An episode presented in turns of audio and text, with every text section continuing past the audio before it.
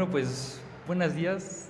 Yo me llamo Ian García Hernández y yo soy el presentador de este podcast.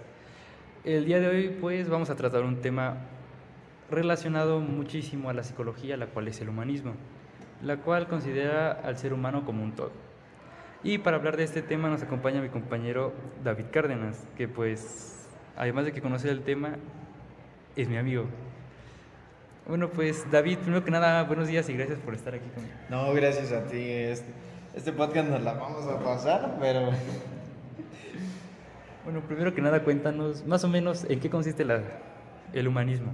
El humanismo, bueno, en la psicología humanista más que nada, el ser humano es un todo y un complejo, como lo habías dicho, y aquí se reconocen varias corrientes como el eh, conductismo en el psicoanálisis más o menos, pero eh, a ciencia cierta es la psicología humanista es la que va a presentar caracteres, múltiples factores de salud mental, crecimiento personal y autorrealización. O sea, va a presentar las emociones como la, ajá, la tristeza, la alegría y diferentes cosas. O sea, y esta va a surgir a partir de, de varias personas.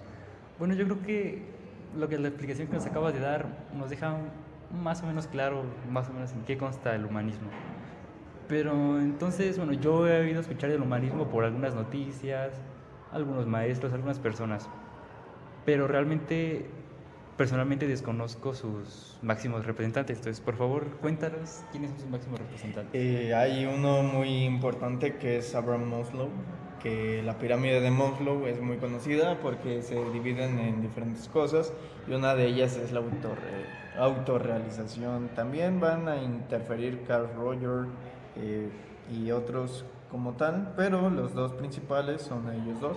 Y más importante es Maslow por su pirámide que engloba varios aspectos que se dan a entender con la vida cotidiana.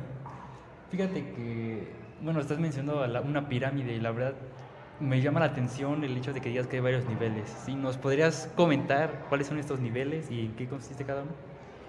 Eh, sí, sobre la pirámide de Maslow, eh, hay varios niveles, pero los más importantes eh, son autorrealización, eh, también junto con la autorrealización va a venir el autorreconocimiento o bueno, se van a dividir en como cinco, digamos que son cinco. La más baja es la fisiológica, después va a ir la de seguridad, si, si no estoy mal. La siguiente es afiliación, que son como amistades, todas tus relaciones personales. Y eh, los últimos dos serían reconocimiento y autorrealización. Más que nada, el autorrealización va a depender de cada característica del individuo o va a depender de cómo se sienta él mismo o qué ya logró según él. Mm, la el cuarto nivel dijiste que era el autorreconocimiento, ¿no? no, era el reconocimiento. Ok, pero cuando dice reconocimiento te refieres a la necesidad del ser humano de que, no sé, mm, llevar a cabo una acción o cualquier cosa y que la gente te diga, no, eres muy bueno o la verdad es que se te da mucho. Eh, sí, y sí y no al mismo tiempo, ya que el reconocimiento es a partir del respeto, la confianza y el éxito que las demás personas pueden percibir de ti o que tú les puedes demostrar, pero también esto va a influir en tu carácter personal, de qué sientes o qué reconoces que hiciste bien. Y con esto el reconocimiento y la autorrealización van a estar bastante complementados entre sí para saber más que nada eh, en qué punto de la pirámide se puede encontrar una persona. Autorrealización, mm, cumplir tus metas. Digamos que sí. ¿Sabes de la noticia de Eric Musambani? Mm, no, jamás la había escuchado, pero cuéntanos más de ella. A ver, mira, para que eh, sepas un poquito más, Eric Musambani eh, era un nadador, bueno, es un nadador olímpico que su historia está pero es una cosa increíble. Él fue a los Juegos Olímpicos, más o menos, en el año 2000 y ganó una serie de la competencia olímpica, o sea, fue el que determinó la, que iba a ganar la carrera de 100 metros de eliminación. Ah, entonces Y me hay- imagino que era un excelente nadador.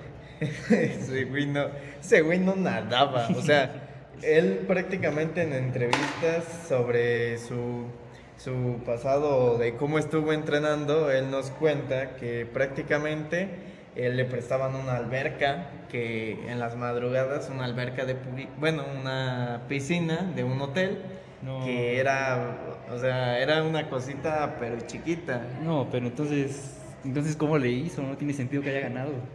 No, no tiene sentido, pero cuando se, se da todo esto en el pitazo de eh, que ¿De los nadadores salgan, eh, prácticamente un chinito y el otro que estaban compitiendo con Musambani, que no me acuerdo de sus nombres, salieron antes de, de tiempo y como sabes en la natación salir antes de tiempo es una descalificación. Claro, claro. Pero eh, Mozambani pues salió un poco tarde, lo cual hizo que no se descalificara. Pero eh, prácticamente ya había ganado, nada más tenía que hacer su recorrido de ida y de vuelta. Es que fíjate, es- esto que nos estás comentando es una historia muy curiosa porque estamos hablando de que prácticamente con poco entrenamiento y básicamente pues sin desmeritar el logro, sin, sin competir, logró, logró algo que muchos consideran un sueño, ¿no? Ganar, triunfar en una competencia contra los mejores del mundo. es que una competencia como tal no fue tú. Mira, eh, lo que pasó con Mozambani es que fue y se lanzó. Él, generalmente en la natación los tiempos olímpicos van de 40 a 50 hasta el minuto. Mozambani se aventó casi dos minutos, o sea, minuto muchísimo, 50 y muchísimo, algo. ¿no? Eh, Es, es un montón. Y, o sea, la primera mitad iba bien, como a los 30 segundos mm, o 40 ya llegó. Y ahora se tenía que regresar. Y Musambani, pues en este afán de, digámoslo así, de salir o, o autorrealizarse con su propósito, eh, pues empezó a seguir nadando, pero prácticamente acabó el, casi a los dos minutos.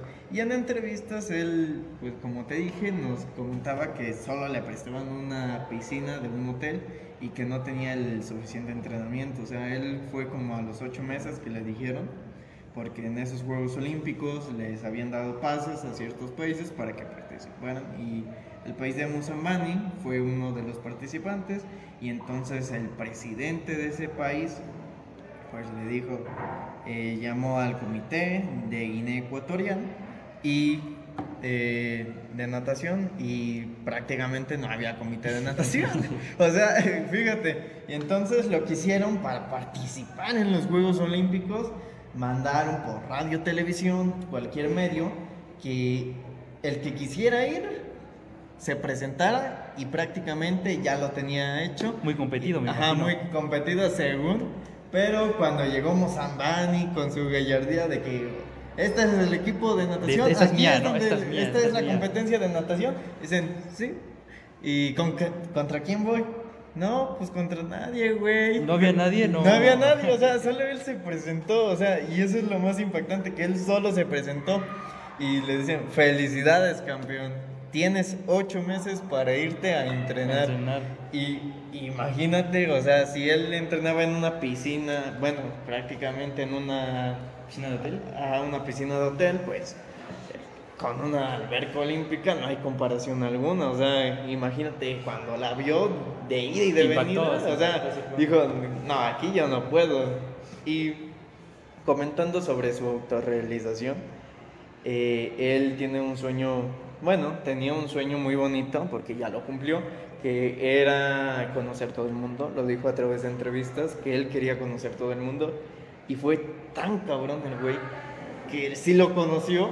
Y fue de estos momentos en el que dices, wow, o sea, Sí, te, te sorprende, ¿no? o sea, lo invitaron a países, a muchos países a dar su testimonio de cómo salió, o sea, de, de cómo se preparó todo este tiempo y prácticamente esta historia motivó al presidente de Guinea Ecuatorial y dijo, no, vamos a hacer un comité de natación, vamos a hacer a partir de la historia de Musambani, eh, cómo digamos, eh, cómo ayudar a todas las demás a personas. a- que conozcan la natación. Ajá, Fíjate que esta historia es muy curiosa porque si te das cuenta son una serie de factores que se combinaron y terminaron resultando en pues en que cumplió su sueño, ¿no? Cumplió, finalmente cumplió su sueño de salir de su país, conocer el mundo, otras culturas, otra comida, otra gente.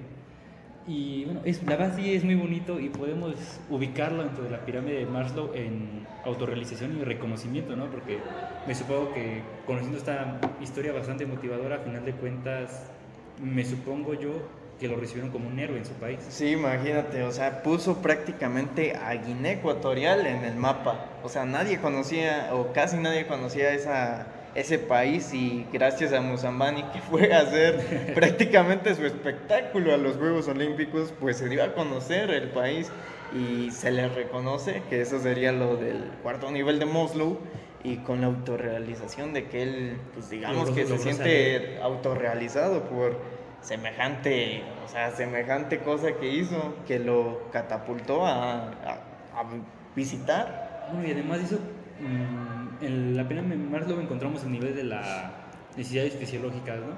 También creo que podemos resaltar en ese aspecto porque realmente nadar requiere muchísimo esfuerzo. Sí, requiere, Podemos decir las- que se puso en una forma física excelente porque Imagínate, o sea, se puso perfecto para, Para nadar. la ida, pero la avenida se- casi se nos va.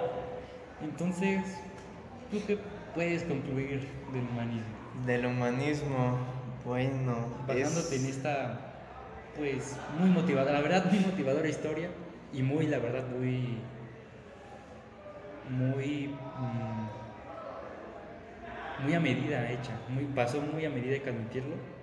Pero tú qué opinas? ¿Cuál es tu conclusión sobre el Bueno, mi conclusión es que la psicología humanista prácticamente se va a centrar en el individuo desde una visión bastante global, entendiendo que sus aspectos del ser humano son bastante importantes, como se da a conocer con esta, esta historia es tan... muy importante y muy por realizar su importante. sueño, estar bien físicamente. Sí, prácticamente, y se le considera a un ser prácticamente único, con una propia experiencia, o sea, algo capaz de tomar una conciencia de su propio desarrollo, de la autorrealización que hizo, de sus descubrimientos potenciales, de las actividades de su fortaleza, el desarrollo de una visión para lograr su objetivo, concentrarse en su experiencia lograr objetivos, también junto con eh, la te- determinación, ya que si no hubiera tenido esta determinación de ir a conocer a todo el mundo o prácticamente algunos lugares muy importantes,